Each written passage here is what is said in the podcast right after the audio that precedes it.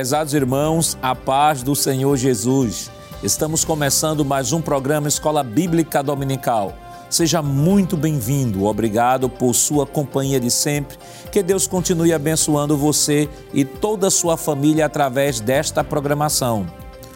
Hoje estudaremos a sétima lição com o título Não retribua pelos padrões humanos.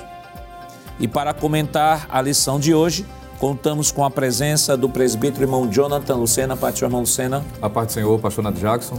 O auxiliar e professor irmão Jonas Santana, pastor irmão Jonas. Pai Senhor, pastor Nath Jackson. E com o professor e auxiliar irmão Givanildo, irmão pastor irmão Givanildo. Paz do Senhor, pastor, é um prazer estar aqui mais uma vez. Nesta lição, veremos as definições das palavras retribuir e retaliar. Pontuaremos o que a Bíblia diz sobre o sentimento de vingança Abordaremos a postura do autêntico cristão em relação aos seus ofensores e estudaremos como vencer o mal recebido através do perdão e, por fim, trataremos como superar o mal recebido através do amor. Irmão Jonathan Lucena, nos fale, por gentileza, aqui o texto áureo desta semana. Pois não, pastor. O texto áureo da lição desta semana que estudaremos diz o seguinte: Não te vingarás, nem guardarás ira contra os filhos do teu povo, mas amarás o teu próximo como a ti mesmo. Eu sou o Senhor. Levítico, capítulo 19, versículo 18. Irmão Jonas, qual a verdade prática desta semana? A nossa verdade prática diz: o cristão não deve guardar rancor e nem buscar vingança. Antes, deve vencer o mal com o bem. Dessa forma, ele demonstra que verdadeiramente teve o seu caráter transformado por Cristo. Irmão Givanildo, quais os objetivos da lição desta semana? Muito bem. Primeiro é avaliar que a vingança não é de natureza do reino. O segundo é validar que o amor é a expressão natural do reino. E o terceiro e último é valorizar a busca pela perfeição na perspectiva do reino de Deus. A leitura bíblica em classe para a lição de hoje está escrita em Mateus, no capítulo 5, versículos 38 ao 48. Acompanhe conosco. Ouvistes que foi dito: olho por olho e dente por dente. Eu, porém, vos digo que não resistais ao mal mas se qualquer te bater na face direita, oferece-lhe também a outra. E ao que quiser pleitear contigo e tirar-te a vestimenta, larga-lhe também a capa. E se qualquer te obrigar a caminhar uma milha, vai com ele duas. Dá a quem te pedir, e não te desvie daquele que quiser que lhe emprestes. Ouvistes que foi dito: Amarás o teu próximo e aborrecerás o teu inimigo. Eu, porém, vos digo: Amai a vossos inimigos. Bendizei os que vos maldizem. Fazei bem aos que vos odeiam e orai pelos que vos maltratam e vos perseguem, para que sejais filhos do Pai que está nos céus, porque faz que o seu sol se levante sobre maus e bons e a chuva desça sobre justos e injustos, porque se amardes os que vos amam, que galardão tereis? Não fazem os publicanos também o mesmo? E se saudardes unicamente a vossos irmãos, que fazeis demais? Não fazem os publicanos também assim? Sede vós, pois, perfeitos, como é perfeito o vosso Pai que está nos céus. Bem, queridos irmãos, esta semana estamos na lição 7, né, já chegando na mais da metade do nosso trimestre. E a lição esta semana tem como título Não retribua pelos padrões humanos.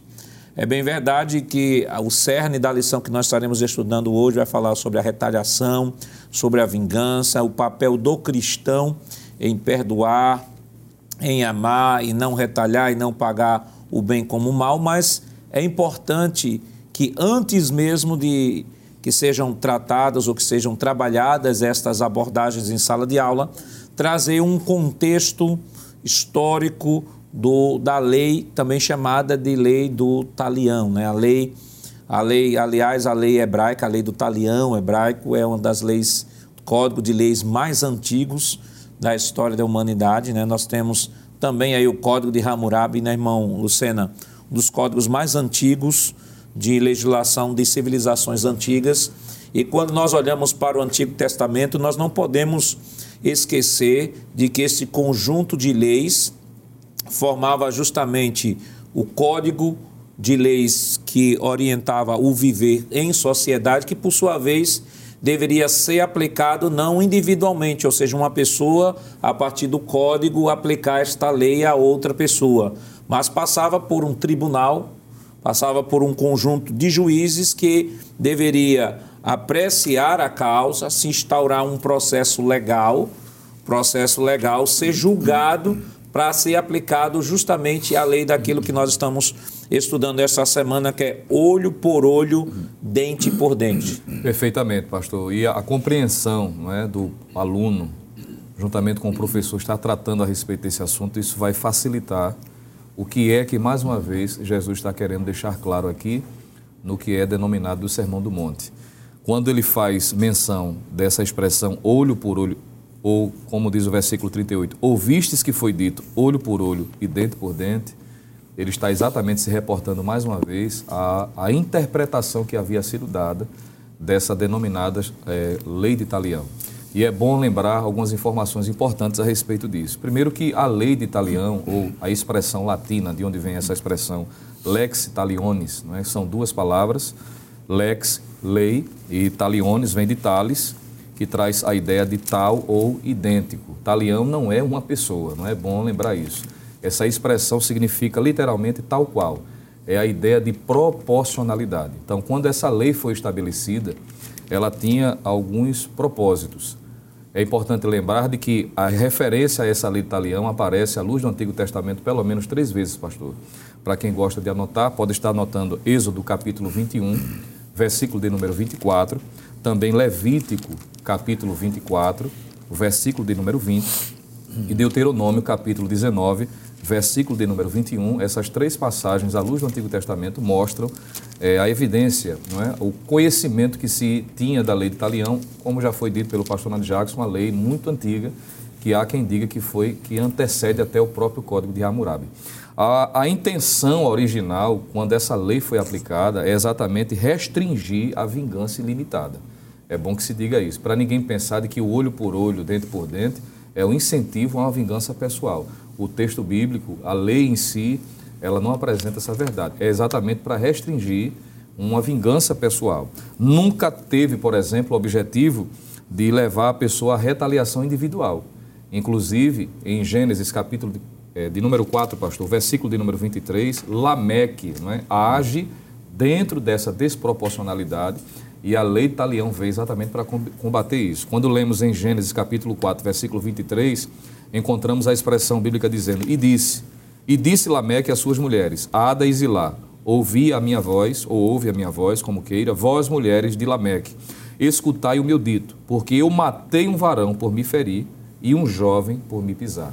Então veja que aqui está a desproporcionalidade. O que a lei vem com o propósito de restringir isso. E não pertencia à, à questão pessoal, não era a pessoa que aplicava, havia um tribunal, como o pastor Najax bem mencionou.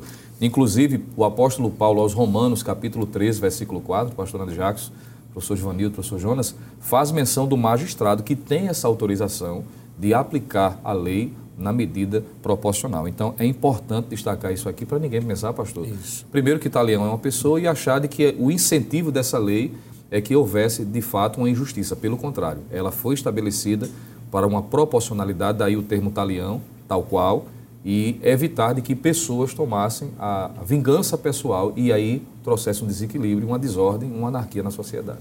E o senhor falou de um assunto, irmão, é, citou Gênesis 4, né, 23, tem um 24 também, que diz assim, porque sete vezes Caim será vingado, mas Lameque setenta vezes sete. É, esta, esse assunto da vingança, ela traz à, mente que nós estudamos né, na lição de número 4, que falou sobre resguardando de sentimentos ruins. Né? E ali falamos também, aprendemos sobre a cólera, sobre guardar sentimento uhum. e tal. Aprendemos sobre o valor do perdão, de perdoar, liberar perdão. E como o irmão Jonas, o irmão Lucena trouxe aqui, Na verdade, a fala de Lameque deixa bem claro de que a justiça seria pessoal né, e não haveria perdão para a ofensa. Portanto, que ele diz assim, versículo 4 de Gênesis 4, porque Caim sete vezes será vingado, mas Lameque setenta vezes sete, ou seja, não haverá perdão para quem ofender, ou para quem afrontar, ou para quem fizer algum mal a Lameque.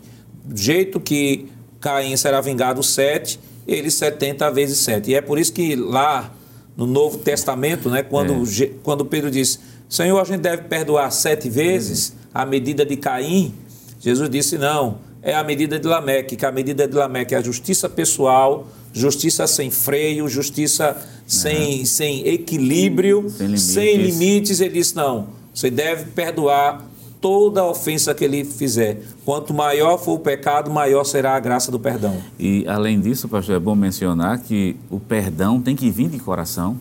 Né? Isso fica claro. Mateus capítulo 18, lendo esse texto, que eu acho interessantíssimo, capítulo 18 do livro de Mateus, e o versículo de número 35, que vai falar justamente que tem um contexto que fala sobre Pedro. Quantas vezes devem perdoar? Sete? O Senhor vai dizer, não sete, né? Mas muito mais que isso. Capítulo 18 e o versículo 35 diz assim: Assim vos fará também meu Pai Celestial, se do coração não perdoardes. Uma coisa interessante, para ali fazer a leitura completa. Cada um a seu irmão, as suas ofensas. Observe que o Senhor dá é, uma ênfase muito grande aquilo que vem do coração.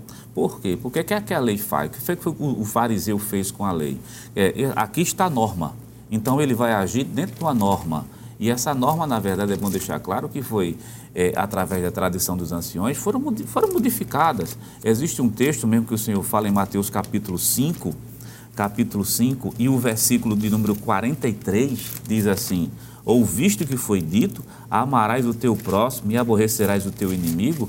Interessante que amarás o teu próximo, a primeira sentença do versículo, consta no texto, mas odiarás ou aborrecerás o teu inimigo, não consta lá no Antigo Testamento. Quem fez esse acréscimo, na verdade, foi a interpretação dos fariseus. Então, observe aqui ao, ao, a quem está nos assistindo nesse momento.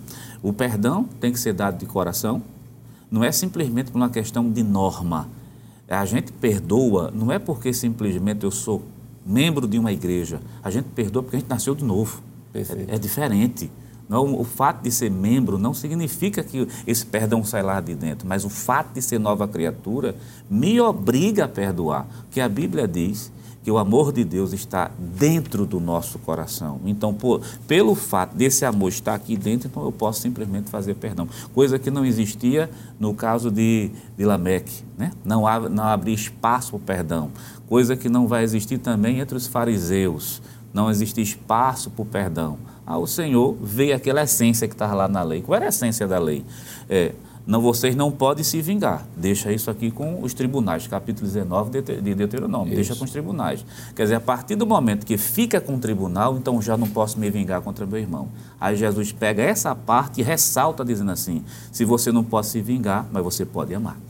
Irmão Giovanildo, o que a Bíblia diz sobre o sentimento de vingança? Né? A Bíblia proíbe term, terminantemente a vingança pessoal. Eu quero ler apenas rapidamente aqui Levítico 19, 18, aí o senhor já comenta, e o segundo tópico, a Bíblia nos diz que a vingança pertence a Deus. Levítico 19, 18 diz assim: Não te vingarás, nem guardarás ira contra os filhos do teu povo, mas amarás o teu próximo como a ti mesmo, eu sou o Senhor. E é interessante esse texto aqui, porque, primeiro, o texto diz: Não guardarás ira. Ira a gente estudou isso, Veja que é o mesmo né? tema que Jesus Isso. aborda no Sermão do Monte. Não guardarás ira, a gente estudou sobre ira, cólera, rancor, ódio, etc. Ele diz: Não guardarás ira contra os filhos do teu povo, mas amarás o teu próximo como a ti mesmo. Então, estava na essência da lei o amor, estava na essência da lei o perdão, não estava na essência da Isso. lei a vingança, estava o amor e o perdão. O problema foi que, com o passar do, dos tempos, passaram a entender amarás o teu próximo como a ti mesmo, apenas como ah, aplicado ao povo de Israel e não ao outro. Exato. Então a gente vai perceber aqui que havia uma má interpretação da lei. Então, o que era que os fariseus, os escribas estavam fazendo? Eles estavam tomando por base a lei do talião, dando a sua própria interpretação, como se coubesse aos seres humanos fazer a vingança ou a justiça com as próprias mãos. E quando Jesus vem corrigir esse ensinamento, né, observe que o texto que já foi citado aqui, de Mateus 5,38, ouviste o que foi dito. Jesus não está fazendo menção necessariamente ao que está escrito. Jesus não disse, ouviste o que Moisés, mas ouviste o que foi dito, que era a interpretação dos fariseus, dos escribas. E é interessante esse texto de Levítico 19, 18, onde está muito claro né, que não compete à pessoa individualmente fazer vingança. Nós vivemos num mundo, nós vivemos numa sociedade em que é muito comum, é muito normal a pessoa querer vingar-se. Há no ser humano um sentimento de justiça. Esse sentimento de justiça é algo correto, foi algo estabelecido por Deus. Agora, o erro está quando a pessoa quer vingar-se, quer fazer vingança com as próprias mãos. Então vamos para alguns textos. Primeiro, reforçando Levítico capítulo 19, versículo 18, está bem claro: não te vingarás. Ou seja, se alguém, e eu estou falando ainda no tempo da lei, se alguém lhe feriu, se alguém lhe machucou, se alguém lhe magoou, não é você que vai fazer vingança. Existe uma lei, existe a lei do talião, onde esse caso será levado para os tribunais, onde os juízes vão julgar e vão de decretar a sentença. Não é você que vai fazer isso. Nem guardarás ira contra os filhos do teu povo, ou seja, não guarde mágoa, não guarde ira, não guarde rancor, mas amarás o teu próximo como a ti mesmo, ou seja, desde os tempos do Antigo Testamento que havia esse princípio do amor ao próximo. Nós vamos ver também lá em Provérbios, capítulo de número 24, versículo de número 29, né? Nós vamos perceber também, mais uma vez, o sábio Salomão falando sobre é, que nós não devemos ter esse sentimento de vingança. Provérbios capítulo 24, versículo 29, que diz: Não digas, como ele me fez a mim, assim lhe farei a ele. Pagarei a cada um segundo a sua obra. Não diga isso. Ou seja, é um princípio bíblico, que não deve haver esse sentimento de, de vingança. A gente percebe hoje nos, nos filmes hollywoodianos, né, onde as pessoas, quem são os heróis? O herói é aquele que se vinga, é aquele que vai matar todos os inimigos, mas de acordo com os princípios bíblicos, tanto na lei de Deus quanto principalmente os ensinos de Jesus. Né? E o que é que Jesus vai dizer no versículo 39? Mateus 5, 39, dando uma interpretação correta da lei do talião. Eu, porém, vos digo que não resistais ao mal, mas se qualquer lhe bater a face direita, ofere oferece também a outra. Ou seja, não tenha o espírito de vingança, não tenha o desejo de vingar-se, de fazer justiça com as próprias mãos. Se alguém quiser pleitear contigo e tirar sua vestimenta, larga-lhe também a capa. Não, não mostre resistência, não queira vingar-se com as suas próprias mãos. Se alguém te obrigar a caminhar uma milha, vai com ele duas. O que é que Jesus está nos ensinando? Que você não deve fazer justiça ou vingança com as próprias mãos, porque a vingança pertence a Deus. Que coisa maravilhosa nós sabermos que existe um juiz que conhece todas as coisas, que está sentado no trono e que eu, em vez de fazer justiça com as minhas próprias mãos, eu devo deixar que Deus, a seu tempo, exerça a justiça. Não é como diz Paulo lá em Romanos, capítulo de número 12, versículo de número 19. O que é que nós estamos aprendendo nessa lição? Que nós não devemos fazer justiça com as nossas próprias mãos, mas deixarmos que Deus, o justo juiz, ele venha tomar a providência, né? Romanos capítulo 12, versículo de número 19 diz: Não vos vingais a vós mesmos, amados, mas dai lugar à ira. E esse dar lugar à ira aqui é interessante, que não significa dizer que você vai é, irar-se ou deixar essa ira crescer no seu coração. A Bíblia viva diz assim: nunca se vinguem, entreguem tudo a Deus, pois ele disse que retribuirá aqueles que o merecem. Não faça justiça com as próprias mãos. Então, o que a Bíblia nos ensina, tanto no Antigo quanto no Novo Testamento, é que você não deve fazer justiça com as próprias mãos. Não queira ter esse sentimento hollywoodiano de vingar-se, mas você deve deixar que os próprios tribunais, existem leis, existem juízes, os próprios tribunais venham é, julgar aquela causa ou o próprio Deus, o justo juiz, venha tomar essa providência. E uma coisa interessante, irmão Givanildo, que o senhor falou aí, é, quando citou o texto né, de Romanos, capítulo 12, versículo 19, é que vale destacar de que a igreja estava sob intensa perseguição, muitos cristãos estavam sendo é, levados ao martírio, e apesar de toda de, de toda investida, irmão Lucena, do Império Romano, matando os cristãos, perseguindo cristãos, matando, tomando seus bens. Mas Paulo diz: olha, não se vingue. Não se vingue. É. Ame, perdoe. perdoe. Esse é, a, é o discurso do Sermão do Monte. É verdade, pastor. E o senhor me fez lembrar de um, de um já que foi tratado sobre o período de perseguição, o apóstolo Pedro, quando escreve a sua primeira epístola, ele vai mostrar não é, do quanto o crente deve não é, se alegrar. Parece um paradoxo, não é? pelo fato de estar sendo perseguido em virtude da fidelidade que vem demonstrando a, a palavra de Deus. E ainda que esteja sendo, sof... ou seja, está sendo alvo de perseguição, mas não deve retaliar, não deve se conduzir em, em, pronta medida, mostrando o diferencial. Ele vai dizer isso de forma clara na sua primeira epístola, né? no capítulo de número 4, quando.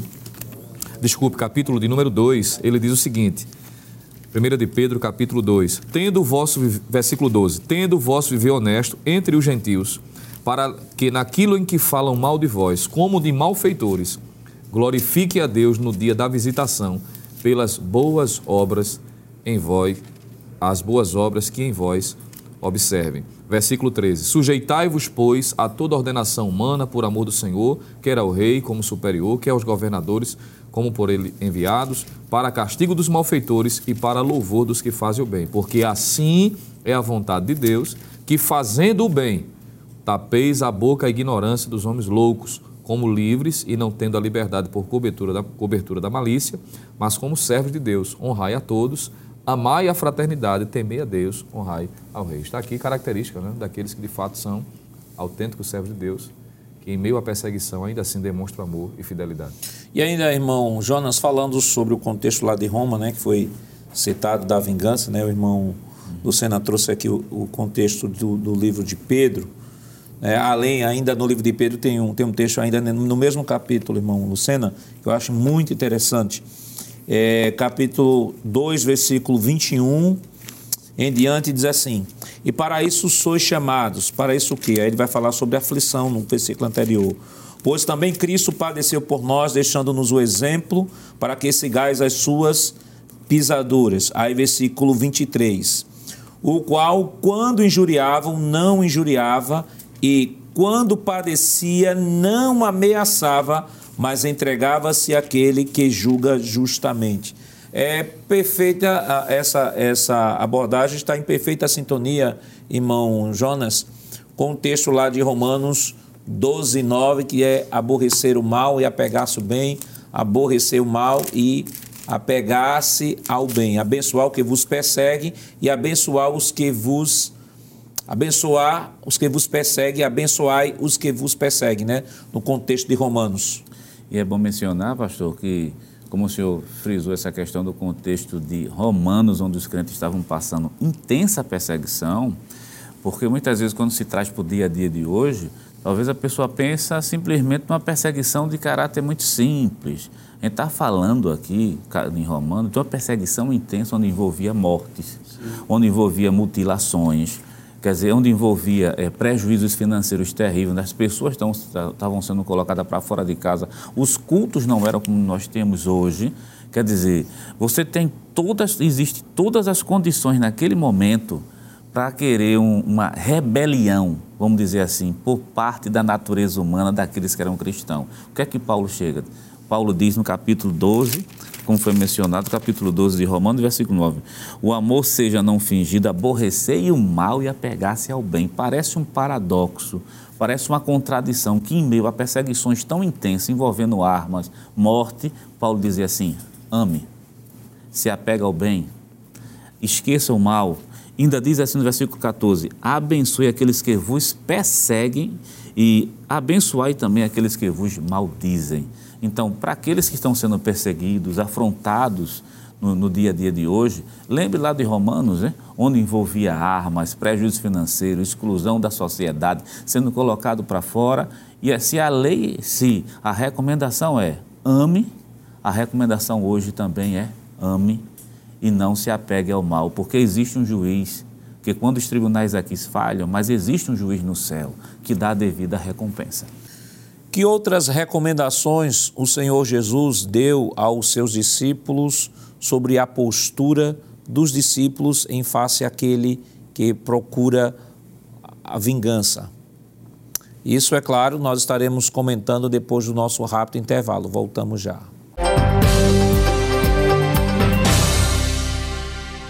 Queridos irmãos, estamos de volta em seu programa Escola Bíblica Dominical, esta semana estudando a lição de número 7, que tem como título Não Retribua pelos padrões humanos. E no bloco anterior, nós estávamos comentando sobre a postura do autêntico cristão em relação aos seus ofensores.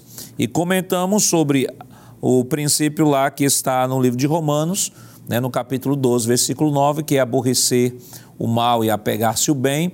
Comentamos também sobre o princípio de Romanos, que está em Romanos 12, 14, que é abençoar os que vos perseguem, mas nós temos outras recomendações à luz das Escrituras com relação à postura do cristão em relação aos seus ofensores. Nós temos aqui, a, a próxima tela, por gentileza, nós temos aqui, irmão Lucena, é, postura do autêntico cristão em relação aos seus ofensores. Nós já vimos aborrecer o mal, apegar-se o bem, abençoar o que vos persegue, e temos também ainda em Romanos 12, 17, retribuir o bem pelo mal. Como o texto diz, abre aspas, a ninguém torneis o mal com o mal. O que, que a gente pode comentar? Pois não, pastor. É, é importante se destacado isso, o fato desses princípios ficarem bem claros, porque quando lemos Mateus capítulo 5, né, já foi mencionado aqui, é bom reafirmar, quando ele disse: Ouvistes que foi dito, versículo 43, amarás o teu próximo e aborrecerás o teu, o teu inimigo. Em momento nenhum no Antigo Testamento a, a lei mencionava essa questão de, de aborrecer o inimigo. Pelo contrário, esses princípios que já foram falados, aludindo ao que Paulo falou em Romanos capítulo 12, já haviam sido tratados, inclusive eu queria ler um texto de Êxodo, capítulo de número 23, porque alguém pode se perguntar, mas na lei dizia isso mesmo? Não, de modo nenhum. Pelo contrário, Deus já havia falado de forma específica, já em Êxodo, capítulo de número 23, versículo 4 e o versículo 5, diz assim: Se encontrares o boi do teu inimigo ou o seu jumento desgarrado, sem falta lhe reconduzirás. Se vires o jumento daquele que te aborrece, de, deitado debaixo da sua carga, deixarás, pois, de ajudá-lo? Certamente o ajudarás juntamente com ele. Então veja que a lei já apontava não é, para esse princípio: não retribuir o mal com o mal. Pelo contrário, o texto é claro em dizer que se o teu inimigo, aquele que te aborrece, então a lei já fazia menção a esta verdade. O apóstolo Paulo apenas vai reproduzir aquilo que a lei já dizia, o que Jesus salientou, não é, como princípio que deveria ser considerado já desde o Antigo Testamento, mas que os religiosos, de forma sutil, queriam distorcer, levando a seu bel prazer, até para dar margem né, para alguns comportamentos e algumas condutas que o próprio Deus havia é, não permitido que deveria ser nutrido. E no Novo Testamento, Paulo faz menção a respeito disso. Romanos capítulo 12, não é? versículo de número 18, ele diz: Se for possível, quanto estiver em vós, tende paz com todos os homens. Então, além de não retribuir o mal em pé de igualdade, é? conforme ele já tinha mencionado no versículo 17, a ninguém torneis mal por mal, procurai as coisas honestas, esperando todos os homens, reproduzindo aquilo que a lei já havia mencionado, o que Jesus reiterou como sendo a conduta do autêntico servo de Deus. Agora o apóstolo Paulo traz novamente à tona, dizendo: esse é o comportamento. E é importante destacar de que a epístola que Paulo está tratando aqui aos Romanos principalmente quando inicia o capítulo de número 12, ele está falando da parte prática, né, pastor? Isso. A parte prática da epístola, que ele, depois de ter trazido várias verdades de que Deus revelou a sua graça, embora o homem tenha pecado, a universalidade do pecado, mas que foi alcançado pela graça de Deus, Paulo começa o capítulo 12 deve, dizendo qual deve ser a conduta do autêntico servo de Deus. E na conduta prática do dia a dia, exatamente observar o que Jesus já havia ensinado, exatamente esses princípios. Não retribuir o mal, ou seja, não retribuir o mal com o mal, pelo contrário, retribuir de forma benéfica, como a lei já prescrevia, e, no que depender de cada pessoa, ter paz com todos, até mesmo aqueles que aborrecem. Eu sei que, pastor, me permita dizer, tem pessoas que a gente ama com mais facilidade, não é? Mas tem outros que a gente ama com mais dificuldade. Mas o importante é não deixar de amar, não é? Porque já foi dito, o professor Jonas fez menção aqui, de que o amor de Deus está derramado em nossos corações. Paulo diz isso em Romanos, Ora, em Romanos capítulo 5, versículo 5, diz que o amor de Deus é derramado, não é contra gota, não é em medida homeopática, não é, é derramado, é algo abundante pelo Espírito Santo. Então, quem de fato passou pelo novo nascimento, como já foi mencionado, ele não vai ter, me permita dizer, dificuldades nesse sentido, porque o Espírito Santo vai conduzir. A dificuldade que vai ter é querer se submeter, que aí é uma luta, né? É uma luta diária, é uma luta interna, mas quando nos submetemos, o Espírito Santo se encarrega em produzir o fruto que está lá a base, né? o amor. Interessante que esse versículo de Romanos 5,5 vai dizer que o amor de Deus está derramado em nossos corações. É uma verdade teológica uhum. que encontra o seu aspecto prático justamente aqui. É, ninguém torneis mal por mal, vence o mal com o bem, né, irmão Jonas? Considerando, voltando àquela, àquela abordagem que fizemos de que a igreja está numa intensa perseguição é, a natureza humana, como já foi dito aqui num programa, o natural do ser humano é dar o mal com o mal, uhum. mas Paulo vai deixar claro de que isso aqui é parte integrante daquele que é nascido de novo. A gente não pode exigir nem esperar que uma pessoa que não é nascida de novo entre dentro deste padrão. Não, esse padrão é um padrão que é executado por aqueles que já têm experimentado o novo nascimento. A Bíblia diz que se alguém está em Cristo, nova criatura é.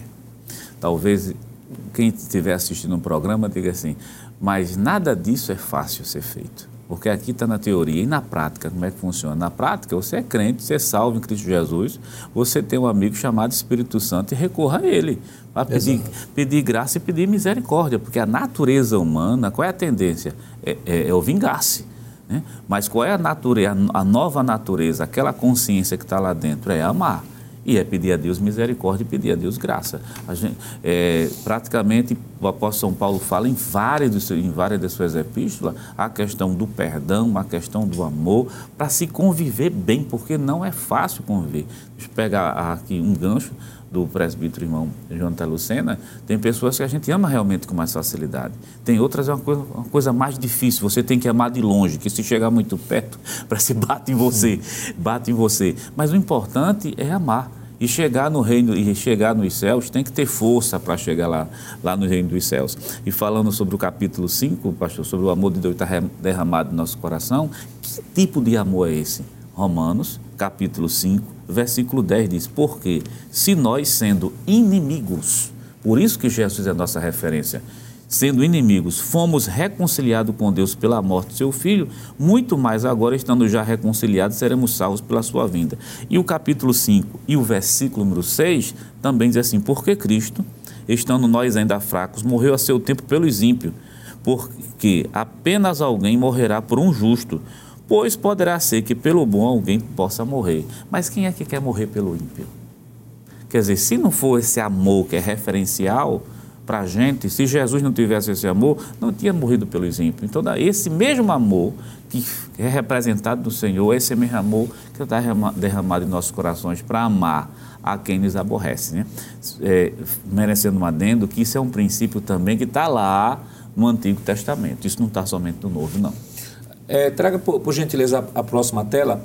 E queria é, trazer aqui, irmão Joanildo. Jesus nunca ensinaria ou exigiria dos seus discípulos algo que eles não pudessem fazer. Exatamente. Porque há pessoas que dizem assim, não, mas esse sermão do monte, isso é um código de ética inalcançável, inalcançável inatingível. Inatingível, ninguém consegue É claro que Jesus nunca proporia suas seus princípios, suas verdades, se os homens não pudessem, não pudessem. se adequar. E aí, Exato. voltando aqui, ainda sobre a postura do autêntico cristão, deixar a vingança com Deus. Não vos vingueis a vós mesmos, amados, mas dai lugar a ira. O senhor já citou mais ou menos lá no início do programa, né, sobre Romanos 12 e 19. E também fazer o bem aos que nos odeiam.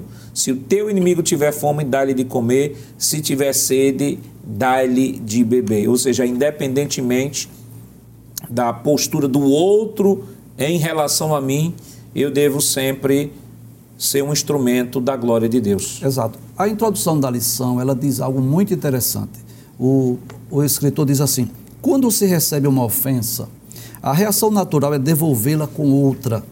Entretanto, o Senhor Jesus nos convida a agir de maneira mais elevada, pondo em prática a instituição divina de acordo com o Sermão do Monte. Nesse sentido, retribuir o mal com o bem é uma ação que vem do céu. O crente cheio do Espírito Santo é capaz de viver esse ensino do sermão proferido pelo Senhor Jesus. Então, o que é que nós podemos aprender? Que outrora antes de aceitarmos a Cristo, antes de sermos templo e morada do Espírito Santo, isso era impossível, por causa da natureza caída, por causa da natureza pecaminosa, por causa desse eh, instinto de vingar-se com as próprias mãos. Mas nós agora somos crentes, nós agora somos salvos, nós agora somos novas criaturas. E nós vamos perceber isso um grande, dois grandes exemplos que eu gostaria de citar aqui. O primeiro é o exemplo do próprio Jesus. Vamos ler Lucas capítulo 23, versículo de número 34. Naquele momento em que Jesus estava sendo crucificado, naquele momento em que Jesus estava né, sendo exposto a todo tipo de violência, mas que coisa interessante, capítulo 23, versículo de número 34 do Evangelho escrito por Lucas, diz assim: E dizia: Pai, perdoa-lhes porque não sabem o que fazem. E, repartindo as suas vestes, lançaram sortes. Que coisa interessante. Jesus, naquele momento de dor, de sofrimento, o que foi que ele fez? Ele pediu ao Pai que lhe perdoasse. Há outro exemplo extraordinário que está lá no livro dos Atos dos Apóstolos, capítulo de número 7, versículo de número 60, que é a ocasião em que Estevão está sendo apedrejado. Mas que mal ele fez? Qual foi o crime que ele cometeu para ser apedrejado? Nenhum, ele era um cristão, ele estava pregando o evangelho. Mas o texto diz, né? Lucas diz isso, e pondo-se de joelhos, clamou com grande voz: Senhor, não lhes imputes este pecado. Então, que coisa interessante, Jesus Estevão nos ensina isso, que nós não devemos ter esse espírito de vingança. Inclusive, com muito respeito aqui, eu quero me dirigir aos pais, que às vezes o filho brigou na escola, chegou com algum arranhãozinho, e às vezes o pai diz assim: você tem que revidar, né? Você, se você chegar em casa apanhado, você vai apanhar novamente, como se ele quisesse é, é, demonstrar um heroísmo para o filho. Mas à luz da Bíblia, o verdadeiro servo de Deus não deve ter esse espírito de vingança, de ódio, de, de ira no coração, mas ele deve desejar o bem. Foi o princípio ensinado por Jesus, é, está em Mateus 5,44. Eu, porém, vos digo: amai vossos inimigos. Professor, é fácil amar o inimigo? Não, não é fácil. Talvez você tenha no, no, no trabalho, permita-me, pastor, ser prático. Talvez você tenha no, no seu trabalho é, alguém que lhe persegue, talvez você tenha na sua vizinhança, talvez você tenha alguém na família, alguém que, que lhe machuca, lhe maltrata, que, que lhe faz mal. É fácil amar essa pessoa? Eu vou ser sincero, não é fácil, não. Mas há dentro de nós esse espírito, né, que já foi falado aqui, que o amor de Deus está derramado. Fala de uma ação constante e contínua. O Espírito Santo, quando veio habitar em nós, a, a principal virtude que ele veio trazer são nove virtudes do fruto do Espírito, mas a principal é o amor. Então, esse amor de Deus que está derramado em nós, ele nos capacita, ele nos dá a condição de amar. E o que é que Deus quer de nós? Sinceridade. Ah, eu não estou conseguindo amar aquele chefe, aquele patrão, aquele meu professor da faculdade que me, que me persegue. Vamos recorrer a Deus em oração. Senhor, eu aprendi nesta lição que eu tenho que amar, só que eu não estou conseguindo. Me ajude para que eu possa amar. Inclusive, é bom nós termos cuidado, né? Às vezes nós ouvimos, isso é muito comum no ciclo da oração. Alguém diz assim: se alguém mexe com crente, das três, uma. ou se muda, ou, ou morre, morre, ou se converte. se converte. E na maioria dos casos, alguém quando diz isso, o desejo é que Deus mate, é. que Deus puna. Raramente a pessoa está pensando na conversão, é né? E o desejo de Deus é que essa pessoa seja salva. E aí vem vencer o mal com o bem, né? É aquilo, aquilo que nós comentamos na lição 4, né, que é sobre se resguardando né, dos sentimentos ruins. Aí a pessoa às vezes está com aquele sentimento de vingança no coração, aí usa essa expressão é. até como uma forma de desabafo, é. mas a, o desejo, irmão Lucena, é que Deus chegue lá e. Que isso é natural, né? A gente vê, por exemplo. É por aí, quando vê alguém violentando outra pessoa, uma pessoa sendo assaltada ou sendo uh, morta aí pelo, pelas imagens que correm o mundo inteiro aí pela mídia, a gente faz, sente aquela, aquele impacto assim, é, fulano deveria acontecer a mesma coisa com ele, né? Que é normal. Mas uma vez nascido de novo, a lei do espírito é que é. comanda a nossa vida. Então não é natural, não é natural que esse comportamento ele vá se perpetuando na nossa vida, porque agora é a lei do Espírito. É o que diz Romanos 12, 21. Vencer o mal com o bem. Perfeitamente, pastor. E esse, essa atitude, né, que aí onde é que está o diferencial do que Jesus está tratando aqui? Vai mostrar a diferença do que realmente é súdito do reino ou é apenas religioso. O versículo de número 45, a parte A do versículo, diz assim: Para que sejais filho ou filhos do Pai que está nos céus. Então aqui já há um diferencial. Então quem age dessa forma vai provar que de fato não é só um religioso, não é um só um frequentador de igreja, pelo contrário, é alguém que quer viver de fato a ética do reino. Então é a prova, é, é esse comportamento que vai mostrar que realmente ele passou pelo novo nascimento, ele é filho do Pai Celestial. Segundo, ele vai estar reproduzindo o próprio caráter de seu pai. Ora, se é filho, então tem que possuir as características de seu pai. O versículo 45 diz ainda: Porque faz com que o sol se levante sobre os maus e bons, e a chuva desça sobre justos e injustos. Ora, na medida em que nós amamos aqueles que nos odeiam, na, na medida que nós bendizemos aqueles que nos maldizem, na medida que nós oramos por aqueles que nos perseguem, nós estamos fazendo semelhantemente ao Pai Celestial que mesmo sendo muitas vezes afrontado, não é por pessoas que não têm o temor, ainda assim o texto diz: faz com que o sol se levante sobre os maus e bons. Ou seja, ele não deixa de usar de benignidade, de bondade para com aqueles que ainda assim não o consideram. E o versículo de número 46 ao 48 mostra de que o padrão esperado do autêntico servo de Deus tem que ser superior aos religiosos. Aquilo que Jesus já tinha falado no versículo 20, porque ele vai dizer no versículo 46: Pois se amardes os que vos amam, que galardão tereis? Não fazem os publicanos também o mesmo? Jesus está questionando, né? Versículo 47. E se saudardes unicamente os vossos irmãos, que fazeis demais? Não fazem os publicanos também assim? Versículo 48: Sede vós, pois, perfeitos ou maduros, não é? Como é perfeito o vosso Pai que está nos céus. E é interessante aqui em Jesus faz, vai fazer menção aos publicanos, né? que para os fariseus e saduceus era a escória. É? Os publicanos eram um daqueles que eram rechaçados por os religiosos. Ele vai dizer, olha, a conduta do autêntico servo de Deus deve superar e não deve só um religioso, ser um religioso. Os fariseus e os saduceus se consideram melhores até mesmo em relação aos publicanos, mas não agem como deveriam agir, como ele disse não é? no capítulo 5, versículo número 20, dizendo que a justiça do autêntico servo de Deus deve exceder, deve ser superior. E o que eu acho interessante aí, irmão, irmãos, é o conceito de, uh, de inimigo. Conceito de inimigo. É um conceito tão banalizado, irmão Jonas, uhum. que basta uma pessoa entrar em linha de colisão com o outro dentro é. da igreja, aí diz, ele é meu inimigo. Mas será que é esse contexto que o texto está pontuando? Será que esse tipo de inimigo que a Bíblia está falando? Mas isso é claro, nós estaremos comentando depois do nosso rápido intervalo. Voltamos já.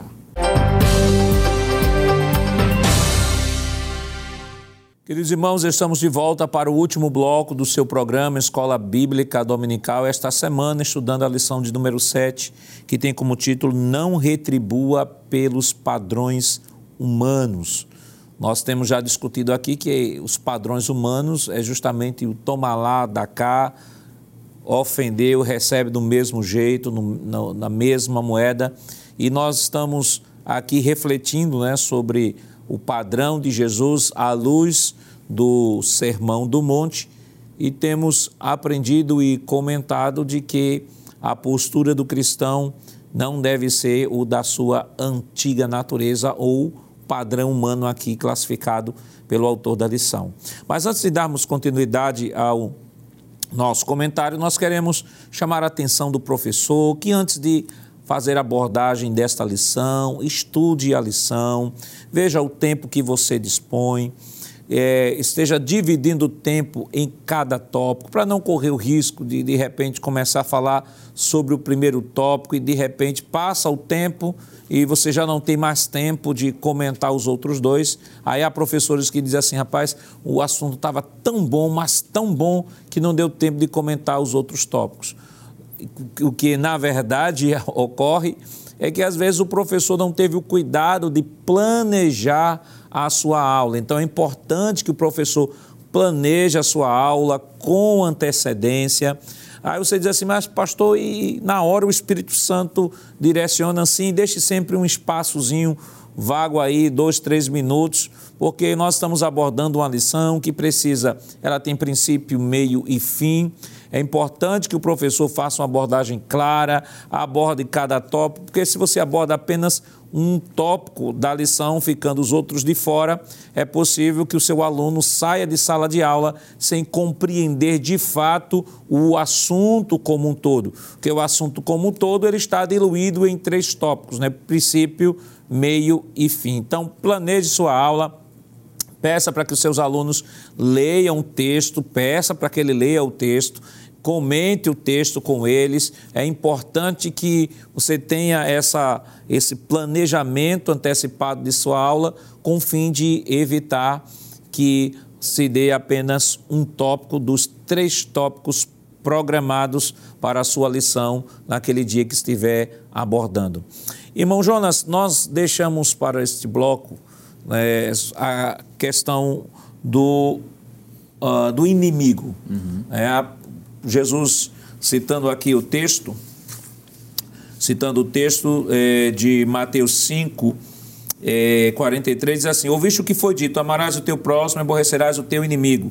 Eu, porém, vos digo, versículo 44, amai a vossos inimigos, bendizei o que vos maldizem, fazei bem o que vos odeiam e orai pelo que vos maltratam e vos perseguem. Quer dizer, a excelência do reino é tão grande que fala sobre bem dizer, amar, bem dizer, fazer o bem, orar e orar pelo que vos maltrata e vos persegue. E algumas pessoas equivocadamente pegam esse texto e utilizam a, a interpretação desse texto jogando para dentro da própria, às vezes, congregação, o círculo da igreja. Basta ter, de repente, uma desavença ou ter algum choque com um com o outro, que é natural. Nós vivemos em uma igreja né, formado de pessoas, diversas formações, pessoas de diversas personalidades e é natural uhum. que haja uma, uma colisão aqui, outra colisão ali.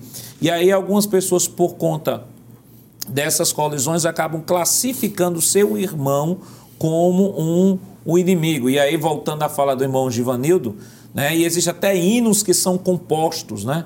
né, que o inimigo vai ser derrotado, o inimigo hum. vai ser derrubado, vai ser destruído. E há pessoas que, quando estão cantando esses hinos, mentalizam aquele irmão que está fazendo mal, aquela irmã que está fazendo mal, e dá glória porque Deus vai destruir, Deus vai derrubar. Quando, na verdade, a luz da teologia do Novo Testamento, sobretudo de Corinto, o apóstolo Paulo fala de uma teologia da unidade da igreja, né? 1 uhum. Coríntios capítulo 12. Esta interpretação ela condiz com a abordagem bíblica, ou seja, eu ver o meu irmão da minha igreja como meu inimigo? De nenhuma maneira, porque nesse caso, para ser inimigo, tem que estar fora do corpo. Né? É, tem que estar fora do corpo. Porque o, se são membros do mesmo corpo, nós estamos falando do corpo de Cristo, da unidade, para se transformar em inimigo, vai ter que estar fora do corpo. Porque a Bíblia diz lá em 1 Coríntios, capítulo 12, e o versículo número 27 diz assim: Ora, vós sois o corpo de Cristo e seus membros em particular. Em particular. E aí, considerando, abrindo uma parênteses aqui, embora que nem todos que estão fora do corpo sejam inimigos. Sejam inimigos, é bom deixar claro. Tem muita gente que está fora do corpo, mas não constitui inimigo de ninguém lá fora. Mas aqui, no ambiente cristão, no ambiente da igreja, da igreja enquanto corpo de Cristo, que a Bíblia diz que os membros são colocados no corpo de acordo com a vontade soberana de Deus, e Paulo vai fazer uma ilustração muito bem feita sobre isso. Imagine o olho começar a combater o outro olho. Quer dizer, imagine uma mão começar a combater outra mão. Uhum. Então, um, eu chamar meu irmão em Cristo Jesus salvo de meu inimigo é uma coisa de caráter bem contraditório. Agora, é claro, se banalizou o nome inimigo, muitas vezes, como o senhor está dizendo, pastor, por causa de uma diferença, de questões meramente humanas, eu já rotulá-lo como inimigo e até tem hinos que exaltam esse tipo de coisa, querendo ver a derrota do outro. E não é dessa maneira. Qual é a recomendação do apóstolo São Paulo? Para essas desavenças, muitas vezes esses desencontros, né?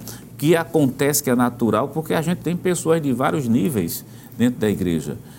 Colossenses capítulo 3 e o versículo número 13. Veja a recomendação que Paulo dá em Colossenses capítulo 3, versículo 13. Suportando-vos uns aos outros e perdoando-vos uns aos outros. Se algum tiver queixa contra o outro, assim como Cristo os perdoou, assim fazeis vós também. Observe a sequência que o apóstolo São Paulo trabalha. É, antes dele falar de perdão, ele é assim, suporte. Exato. Suporte. Inclusive, é, é, bom nós lembrarmos que existem determinados textos bíblicos é. que poderiam ser omitidos. É. Né? Na lógica humana, uhum. na lógica humana. Por exemplo, em certa ocasião houve um, um certo atrito uhum. ou uma certa discórdia, por exemplo, entre Paulo e Barnabé. Sim. Porque Barnabé queria levar João Marcos e Paulo Sim. achou que ele não era, não era digno, não é, deveria levar verdade. naquele momento. A Bíblia não poderia omitir, mas ela deixou ali para nós entendermos que os atritos, as divergências de opiniões, ela pode ocorrer. Certa ocasião, Paulo ele vai até repreender Pedro por conta da postura de Pedro na presença e na ausência dos gentios. Mas a Bíblia registra isso para nós entendermos que essas, esses atritos eles podem ocorrer até mesmo entre os servos de Deus. Agora, jamais Paulo viu João Marcos como uh, inimigo. Perfeito. Jamais Paulo viu Pedro como inimigo. Embora que em determinados pontos houve uma discórdia, mas estavam ali unidos a um só propósito, né? É. a um só objetivo. Então, o Satanás é o acusador dos nossos irmãos. Né? Então, às vezes, Satanás ele utiliza-se desse termo para dizer ao crente, olha, fulano é teu inimigo, Beltrano. É e às vezes começa o crente ver o outro crente, outro servo de Deus, como inimigo. E não é isso que a palavra de Deus nos ensina, não é? Então, quem seriam os inimigos aí? É, quando Jesus diz, se o teu inimigo, né, é, fazei bem aos que vos perseguem, vos odeiam, são aquelas pessoas que, além de não fazerem parte do corpo de Cristo, são os instrumentos de Satanás, né? São aquelas pessoas que são usadas por Satanás para afligir o crente, para perseguir o crente. E mesmo essas pessoas que coisa interessante. Que não fazem parte do corpo de Cristo e que muitas vezes são instrumentos de Satanás para nos afligir, nós não devemos ter esse sentimento de vingança. E vale mencionar, pastor, outra coisa, a gente está falando, é, teve o bloco que a gente falou que ah, o crente não pode se vingar, porque a gente se encontra com determinadas, com determinadas coisas desse tipo. Não? Leva os casos aos tribunais, mas e quando o tribunal é injusto?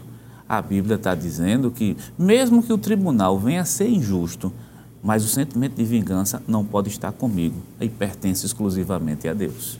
E eu acho interessante essa semana, conversando com uma pessoa sobre algumas situações, aí a pessoa disse assim: a gente vê hoje uma sociedade que escarnece a palavra, que queima a Bíblia, que diz que Jesus é isso, que Jesus é aquilo. Aí uma pessoa disse assim: isso dá uma ira tão grande se eu tivesse poder de, de, de destruir aquela pessoa. Aí uma pessoa mais, mais madura disse assim, olha, a gente tem naturalmente, nossa natureza, ela tem essa propriedade de querer a vingança. Mas ele disse assim, quando, eu acredito que quando Jesus olha tudo isso, todo esse escárnio, tudo isso aí, ele disse, eu só, ele, essa pessoa disse, eu só me lembro da cruz. Pai, perdoa-lhes, porque não, fa, não sabe o que fazem. E aí, irmão, nós entramos O próximo tópico é vencendo o mal recebido através do perdão, vencendo a mágoa através do perdão sem limites, vencendo a mágoa através do perdão concedido e vencendo a mágoa através do perdão verdadeiro. Perfeitamente, pastor. Que é a condição que já foi de alguma forma tratado aqui de quem de fato passou pelo novo nascimento, não é? Que tem o amor de Deus derramado em seu coração. Então, no exercício, como já foi dito aqui, é comum. Ora, quem tem uma grande família, por exemplo, falo no, no aspecto biológico, sabe que quem quem tem uma grande família é comum, aqui e acolá, ter atritos, não é? Mas há aquele momento em que se há reconciliação, há o perdão, se há um entendimento e para nunca mais ter problema, não. não. Torna novamente. Porque são pessoas que têm formações diferentes, têm personalidades diferentes, mas a partir do momento que nós entregamos a nossa vida a Cristo e experimentamos de Deus o perdão, porque se fôssemos, pastor, me permita dizer, é, nutrir o sentimento de justiça, começaria em nós. Isso. Porque é. Paulo disse que nós éramos inimigos de, de Deus. Deus. Essa expressão é muito impactante. Muito impactante. E, ora, se for levar a, a justa medida de alguém que exige, não é sempre um ato de imediato uma justiça, nós não estaríamos aqui. Até mesmo a pessoa que está exigindo seria a primeira a ser fulminada, não é? das vezes como quando o professor Giovanni fez menção da ideia de se pedir, né, Senhor, toma uma providência, né? e muitas vezes é desejando de que a pessoa realmente seja fulminada, começaria da pessoa que estivesse, estivesse exigindo. Então, de modo que o perdão ilimitado já foi tratado, não é? O próprio Senhor Jesus disse que não tem limites, 70 vezes 7, quantas vezes for necessário, tem que liberar o perdão, porque em Mateus capítulo 6, versículo 12, diz que o perdão diário que nós recebemos é condicionado ao perdão que liberamos. Então, ainda hoje, nós, aqui e acolá, não é, é factível ao ser humano falhar, mas na medida que nós pedimos perdão, Deus perdoa. Só que esse perdão é condicionado também ao perdão que nós liberamos. E fazendo isso, estamos mais uma vez provando, pastor, que realmente queremos viver dentro do padrão, aquilo que Jesus disse, ser perfeito, não sem defeito, né? Mas alcançar um nível de maturidade entendendo que é comum essas coisas, mas o Espírito Santo nos ajuda a superar. E o irmão, irmão Jonas, irmão Luciano disse uma coisa interessante, é, falou sobre a, o equívoco conceitual da família perfeita. Né? Tem é. pessoas que dizem, não, uhum. minha família é perfeita, há uma família perfeita, e na verdade, do ponto de vista lógico, não vou falar nem teológico, do ponto de vista lógico, não pode haver família perfeita porque ela é constituída de pessoas imperfeitas. Então, uma pessoa imperfeita, mais uma pessoa imperfeita, mais uma pessoa é. imperfeita, mais uma pessoa imperfeita, vão dar quatro pessoas imperfeitas e não uma família perfeita. perfeita, né? Existe muitas vezes um romantismo que muitas vezes é dado. É, famílias perfeitas existem? Não, existem famílias que se unem. É diferente, se unem em torno de um propósito, de querer o bem, mas existem pessoas ali diferentes, compreensão diferente maturidade diferente. E dentro da igreja não é diferente, não. Pastor. Quando se transporta, quando eu digo igreja, para dentro das denominações, não é diferente. Você tem pessoas com 50 anos de crente, 40 anos, 20 anos, 10 anos de crente. E maturidade não se consegue simplesmente por idade. Né? Maturidade se consegue aos pés de Cristo, se lendo a palavra de Deus, chegando, observando a liderança da igreja. Quer dizer, leva tempo para amadurecer. E qualquer um da gente que sabe que conviver com pessoas imaturas não é fácil. Você tem que suportar, tem que ter paciência para amanhã ele poder dar fruto. Mas nunca olhar para essa pessoa como sendo meu inimigo, né? Não, o inimigo, o in... esse não é o inimigo, ele está no corpo de Cristo, né? Ele não é nosso inimigo. Uhum. E eu lembro aqui um texto, o senhor falou de maturidade, é, lembrei de um é. texto, irmão Joanildo, uhum. nosso tempo já foi embora, mas queria que o senhor falasse alguma coisa rapidinho. É, Paulo diz assim em Romanos 15: Mas nós que somos fortes devemos suportar a fraqueza dos fracos e não agradar aos nós mesmos, porquanto cada um de nós agrada ao seu próximo no que é bom para edificação. Paulo está falando aqui dos crentes fracos, mas não é fracos em pecado, está falando aqui dos crentes imaturos. imaturos Paulo diz assim: suporte esses imaturos. Exatamente. E a função aí é daquele crente que é maduro, mais experiente que ele é capaz de entender ou compreender determinadas ações de alguém que não tem o mesmo nível de maturidade. Então, em vez de brigar, revidar, não é confrontar, é entender, é suportar aquele crente que ele está agindo daquela maneira porque não atingiu ainda aquele grau, aquele nível de maturidade que é, era esperado. E lembrando sempre de que enquanto estivermos aqui nesta terra, teremos que conviver com todas estas diferenças, aprender a viver com essa diferença. E esta é a maior demonstração de maturidade e sabedoria à medida que nós, em nome do objetivo maior, que é servir ao nosso Deus, viver uma vida de santidade na presença do Senhor, em nome desse objetivo maior, convergir tudo para o objetivo do reino. Quando se recebe uma ofensa, a reação natural é devolvê-la com outra. Entretanto, o Senhor Jesus nos convida a agir de uma maneira mais elevada, pondo em prática a instrução divina de acordo com o Sermão do Monte. Nesse sentido, retribuir o mal com o bem é uma ação que vem do céu. Que Deus continue lhe abençoando em nome de Jesus. Chegamos ao final deste programa. Hoje estudamos a sétima lição com o tema Não retribua pelos padrões humanos. Na próxima semana veremos a oitava lição com o título Sendo Verdadeiros. E esperamos contar mais uma vez com sua audiência. O programa Escola Bíblica Dominical vai ao ar na TV toda sexta-feira às 21h30 e no sábado às 16 horas. Também está disponível no formato podcast no Spotify e em nosso canal no YouTube, Rede Brasil Oficial. Obrigado por sua companhia e até o próximo programa. Que a graça do nosso Senhor Jesus Cristo, o amor de Deus, nosso Pai, a comunhão do seu Santo Espírito estejam com todos, hoje para todos sempre. Amém.